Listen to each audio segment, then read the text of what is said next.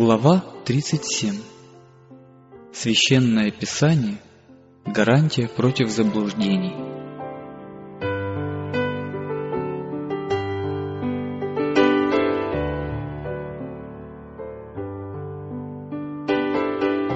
Обращайтесь к закону и откровению. Если они не говорят, как это слово, то нет в них света.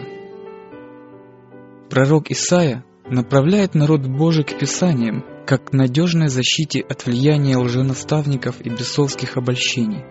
Сатана использует любые средства, чтобы помешать людям познавать Библию, ибо ясные утверждения этой книги раскрывают его обман. При каждом возрождении работы Божьей князь зла начинает действовать более активно – в настоящее время он мобилизует все свои силы, чтобы победить Христа и его последователей. Вскоре мы столкнемся с последним великим обманом. Антихрист будет перед нашими глазами творить свои чудеса. Подделка будет так похожа на проявление силы Божьей, что только с помощью священного писания можно будет отличить истину от лжи. Каждое чудо и каждое утверждение нужно испытывать библейским свидетельством. Повинующиеся заповедям Божьим встретят сопротивление и насмешки. Они смогут выстоять только в Боге. Чтобы перенести предстоящие испытания, они должны постичь волю Божью, открытую в Его Слове. Только тогда они смогут должным образом почитать Его, если будут правильно понимать Его характер, принципы Его правления намерение и действовать соответственно. Только закалившие свой ум библейскими истинами устоят в последней великой борьбе. Каждому придется решить вопрос, должен ли я повиноваться Богу более, нежели людям. Решающий час испытания уже очень близок. Утверждены ли наши ноги на скале незыблемого Слова Божьего? Готовы ли мы твердо защищать заповеди Божьи? И веру Иисуса. Когда перед распятием Спаситель объяснял своим ученикам, что Он будет предан смерти и восстанет вновь из могилы, ангелы Божьи сделали все возможное, чтобы запечатлеть Его слова в сердцах апостолов. Но ученики Христа жаждали земного освобождения от иго римлян, и сама мысль о том, что тот, в ком воплотились все их надежды, должен умереть позорной смертью, была для них непереносима. Они быстро забыли слова, которые должны были остаться в их сердцах, и испытание застало их врасплох. Смерть Иисуса разбила все их надежды, как будто Он никогда и не предостерегал их. Так и в пророчествах будущее открывается перед нами так же ясно, как оно было открыто и ученикам Иисуса. События, связанные с окончанием времени испытания, и необходимость приготовления ко времени скорби изложены ясно и определенно. Но многие совершенно не понимают этих важных истин, как будто бы их и нет на страницах Библии. Сатана бодрствует и ослабляет любое влияние, которое могло бы умудрить людей ко спасению, чтобы время скорби оказалось для них неожиданностью. Когда Бог посылает людям такие важные предостережения, что их возвещают святые ангелы, летящие посреди неба, он требует, чтобы каждый человек, наделенный разумом, обратил должное внимание на эти вести. Страшный приговор, вынесенный тем, кто поклонится зверю и образу его, должен побудить людей к тщательному изучению пророчеств, чтобы у них сложилось правильное представление о начертании зверя и о том, как можно избежать его. Но народ отвратит свой слух от истины и обратится к басням. Апостол Павел, предвидя наступление последних дней, писал, «Ибо будет время, когда здравого учения принимать не будут». Это время уже настало. Люди не желают принимать библейскую истину, потому что она несовместима с желаниями греховного сердца, и сатана тешит их обманчивыми иллюзиями. Но у Господа есть на земле народ, для которого Библия и только Библия мерила всех учений и основа всех реформ. Никакие мнения ученых, выводы науки, символы веры и соборные послания которые так же многочисленны и противоречивы, как и церкви, которые стоят за ними. Ни голос большинства, ничто не может считаться доказательством или опровержением какого-нибудь пункта религиозной веры. Прежде чем принимать какое-нибудь учение или предписание, мы должны потребовать ясного доказательства из Слова Божьего. Так говорит Господь. Сатана непрестанно стремится привлечь наше внимание к человеку, а не к Богу. Он побуждает людей смотреть на епископов, пасторов, профессоров богословия, как на наставников, вместо того, чтобы, изучая Писание, самому узнать, в чем состоит его долг. И управляя таким путем сознанием руководителей, дьявол через них может влиять на людей по своему усмотрению. Когда Христос говорил слова жизни, его с радостью слушали не только простолюдины, даже многие священники и правители уверовали в него.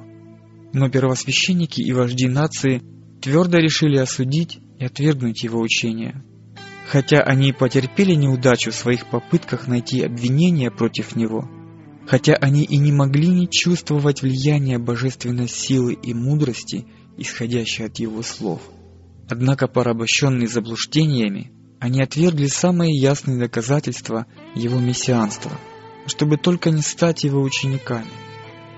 Противниками Иисуса были люди, почитать которых иудеев приучали с детства, и которым они привыкли беспрекословно повиноваться. «Почему?» – спрашивали они себя. «Наши начальники и ученые книжники не верят в Иисуса. Неужели эти благочестивые мужи не приняли бы его, если бы он был Христом. Именно влияние таких наставников привело к тому, что иудейский народ отверг своего Спасителя. Дух, действовавший в этих священниках и начальниках, и сегодня проявляется во многих внешне благочестивых людях. Они не желают изучать свидетельства Писаний об особых истинах для настоящего времени. Они указывают на свою многочисленность, богатство и популярность и с презрением смотрят на горстку бедных защитников истины, не находящих широкой поддержки потому, что исповедуют веру, которая разделяет их с остальным миром. Христос предвидел, что незаконное присвоение власти, которое практиковали книжники и фарисеи, не закончится с рассеянием иудеев. Правительским взором он видел возвышение человеческой власти – которое будет господствовать над совестью, что во все века было проклятием церкви. И его страшное обличение книжников и фарисеев, его предостережение народу не следовать за этими слепыми учителями были записаны в наставления будущим поколениям.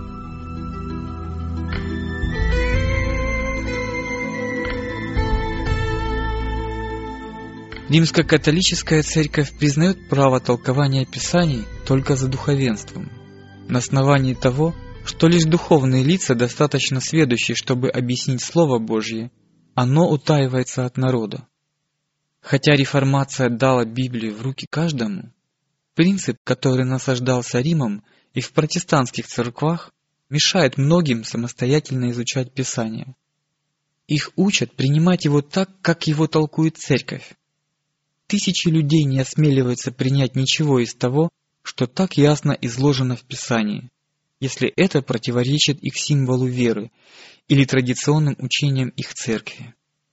Несмотря на то, что Библия изобилует предостережениями против лжеучений, многие с готовностью веряют свои души духовенству.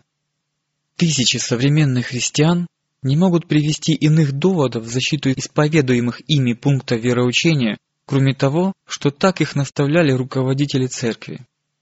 Они почти не обращают внимания на учение Спасителя и безраздельно доверяют словам служителей.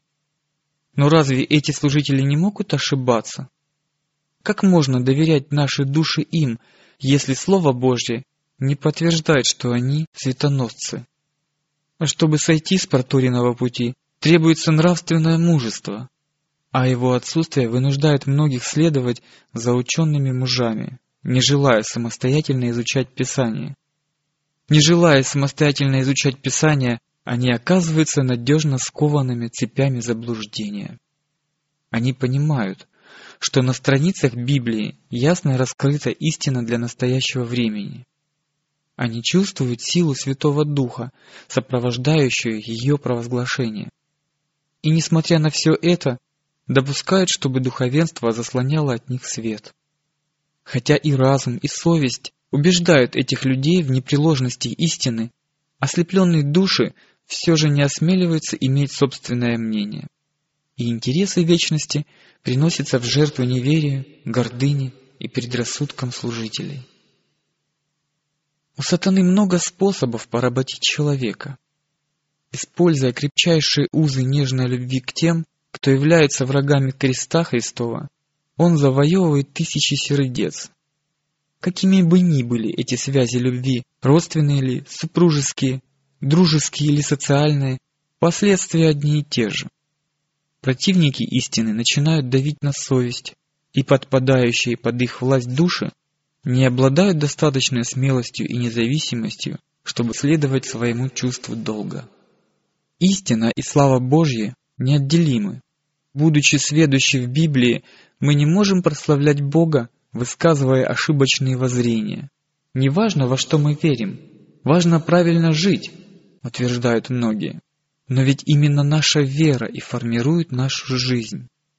Когда свет и истина находятся в нашем распоряжении, а мы пренебрегаем привилегией постигать их, тогда фактически мы отвергаем истину и предпочитаем тьму свету. Есть пути, которые кажутся человеку прямыми, но конец их – путь к смерти. Заблуждение или грех нельзя оправдать неведением, если существует возможность узнать волю Божью. Путешественник приходит к перекрестку, откуда расходятся дороги в разные стороны – и указатель подсказывает ему, куда ведет каждая из них. Если же он не обратит внимания на это, то выберет себе дорогу, которая ему больше нравится. Но, будучи совершенно искренним, он, вероятнее всего, окажется на неверном пути.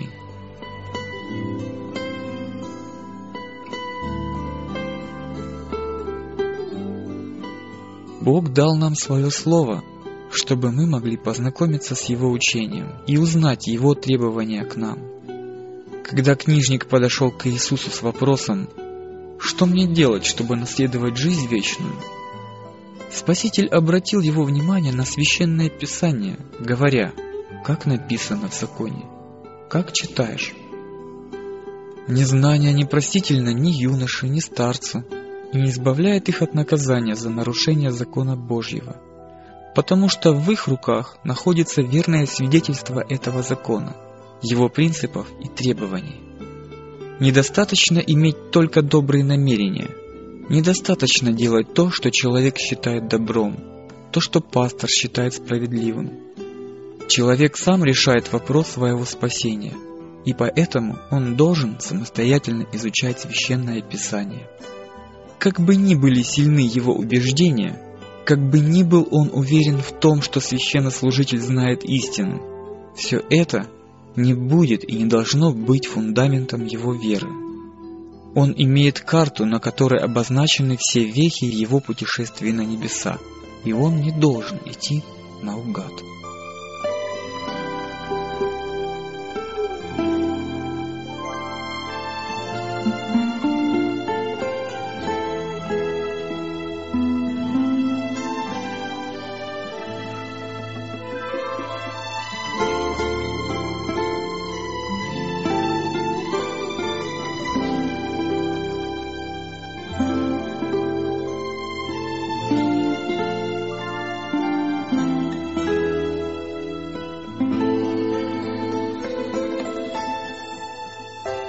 Первейшей и высочайшей обязанностью каждого разумного человека является изучение священного писания. Постичь истину и затем нести ее свет, поощряя других своим примером, вот наш долг. Мы должны ежедневно с усердием изучать Библию, взвешивая каждую мысль и сравнивая тексты. С божественной помощью мы должны вырабатывать собственное мнение, поскольку каждому – предстоит держать за себя ответ перед Богом. Истины, столь ясно изложенные в Библии, подвергнуты сомнению учеными, которые, претендуя на высшую мудрость, учат, что Писание имеет мистический, тайный духовный смысл, который недоступен простому человеку. Это лжеучители. Именно к ним и обращены слова Иисуса «Заблуждаетесь, не зная Писаний, ни силы Божьей». Библейские слова нужно понимать так, как они написаны, конечно, за исключением символов и иносказаний. Христос обещал, кто хочет творить волю Его, тот узнает о сем учении. Если бы люди воспринимали Библию так, как она написана, если бы не было лжеучителей, которые вводят в заблуждение и смущают их умы, тогда ангелы могли бы радоваться тому, что к стаду Христову присоединились тысячи и тысячи душ, которые в настоящее время блуждают во мраке. Все силы нашего ума мы должны посвятить изучению священного писания, поставив перед собой задачу понять глубокие намерения и замыслы Божьи, насколько это доступно смертным. Но при всем этом никогда не следует забывать, что истинный дух ученичества — детская доверчивость и простота. Трудные места Писания невозможно истолковывать, используя те же методы, которые применяются при разрешении философских проблем. Те, кто приступает к изучению Библии, должны освободиться от самонадеянности и развивать в себе молитвенную зависимость от Бога и искреннее желание познать Его волю. Мы должны в духе ученичества смиренно получать знания от великого «Я есть». В противном случае злые ангелы настолько ослепят наш ум и ожесточат наше сердце, что истина не убедит нас. В Священном Писании немало мест, которые даже ученым представляются загадочными или же малозначащими. Однако они полны утешения и наставления для того, чтобы обучаться в школе Христа. Многие богословы весьма поверхностно воспринимают Слово Божье. Причина заключается в том, что они закрывают глаза на те истины, которые не желают следовать. Понимание библейской истины зависит не столько от умственных способностей, сколько от твердости, намерения и искренности стремления к праведности. Библию нельзя изучать без молитвы. Только Святой Дух может помочь нам понять важность истин, легких для понимания, или же удержать нас от превратного толкования трудных для понимания мест. Небесные ангелы готовят сердце восприятию Слова Божьего, заботясь о том, чтобы Его красота покоряла нас, Его предостережения вразумляли, а обетования поощряли и укрепляли. Молитва псалмопевца должна стать нашей молитвой. «Открой очи мои, и увижу чудеса закона Твоего». Иногда искушения кажутся непреодолимыми, поскольку из-за пренебрежения молитвой и изучением Библии искушаемому не удается сразу вспомнить обетование Божье и встретить сатану оружием Писания. Но тех, кто с готовностью унимает божественным наставлением, окружают ангелы, и во время великой скорби они напомнят им истины, в которых те больше всего будут нуждаться. Поэтому если враг придет, как река, дуновение Господа прогонит его.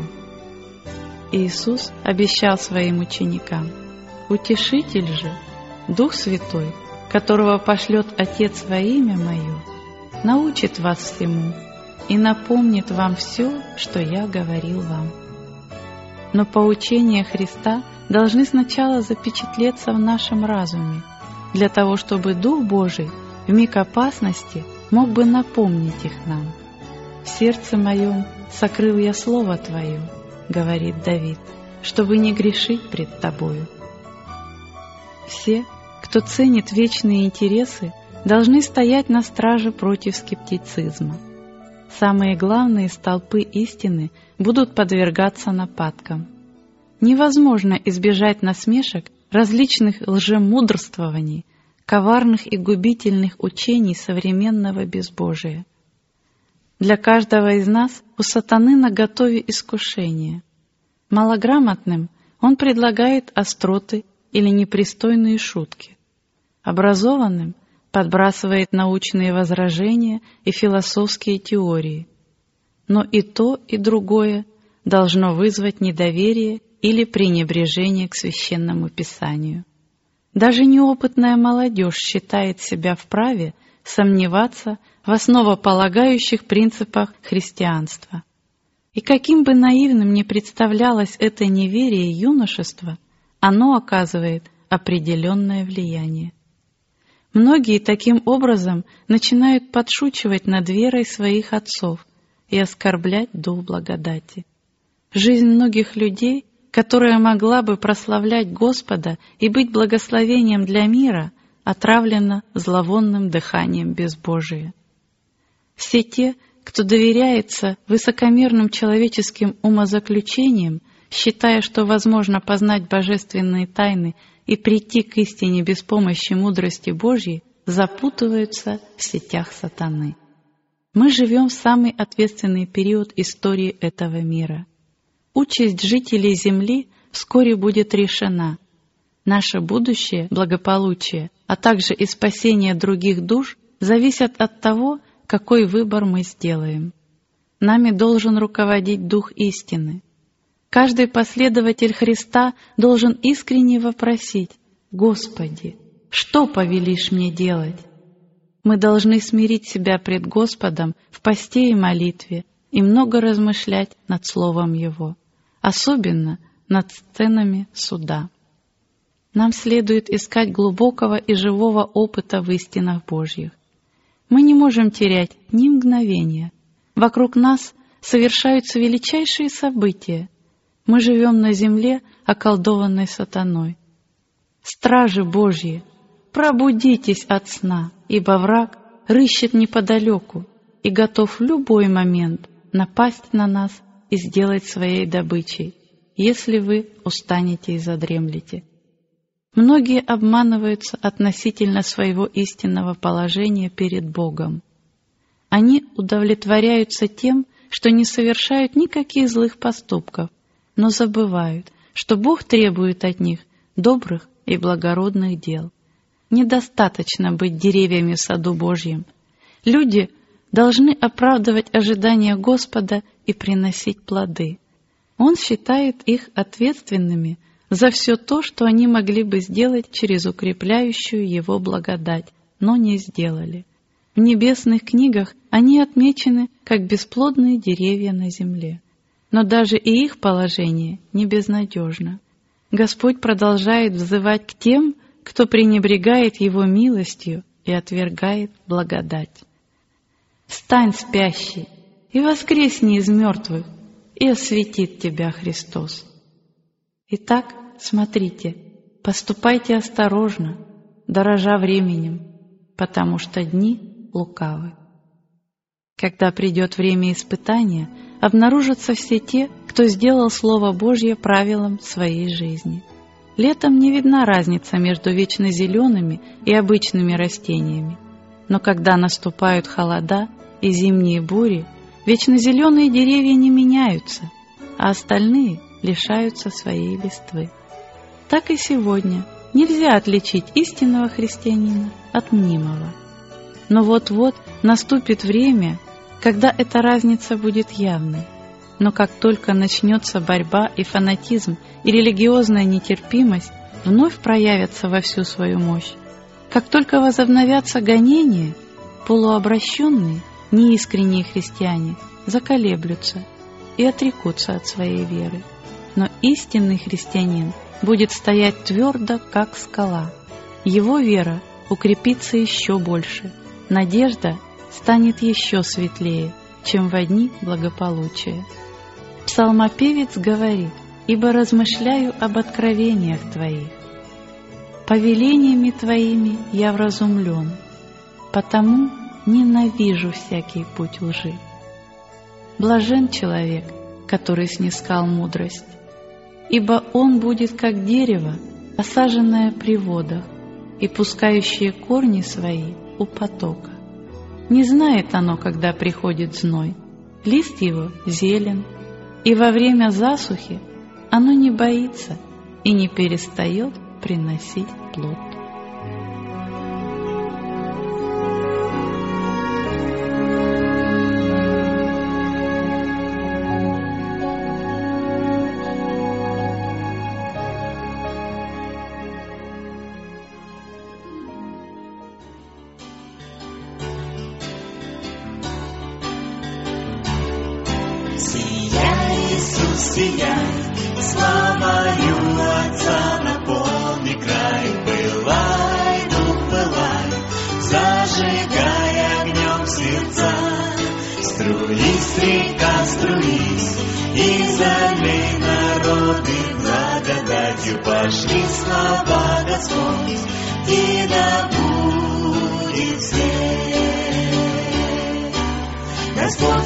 Люби Твой свет, сияет, горит огнем среди тьмы. И брака Иисус, свет мира, сияй над нами, истинным словом освобождая, сияй надо мной, сияй надо мной, сияй, Иисус, сияй, славою Отца наполни край, зажигай огнем сердца. Струись, река, струись, не залей народы благодати, пошли слова Господь, и да будет свет. Твое сияние, Господь, созерцаем лицом, Открытым Тебя отражаем от славы Твоей, Меняемся в славу одним, Тобою сиять мы желаем, Сияй надо мной,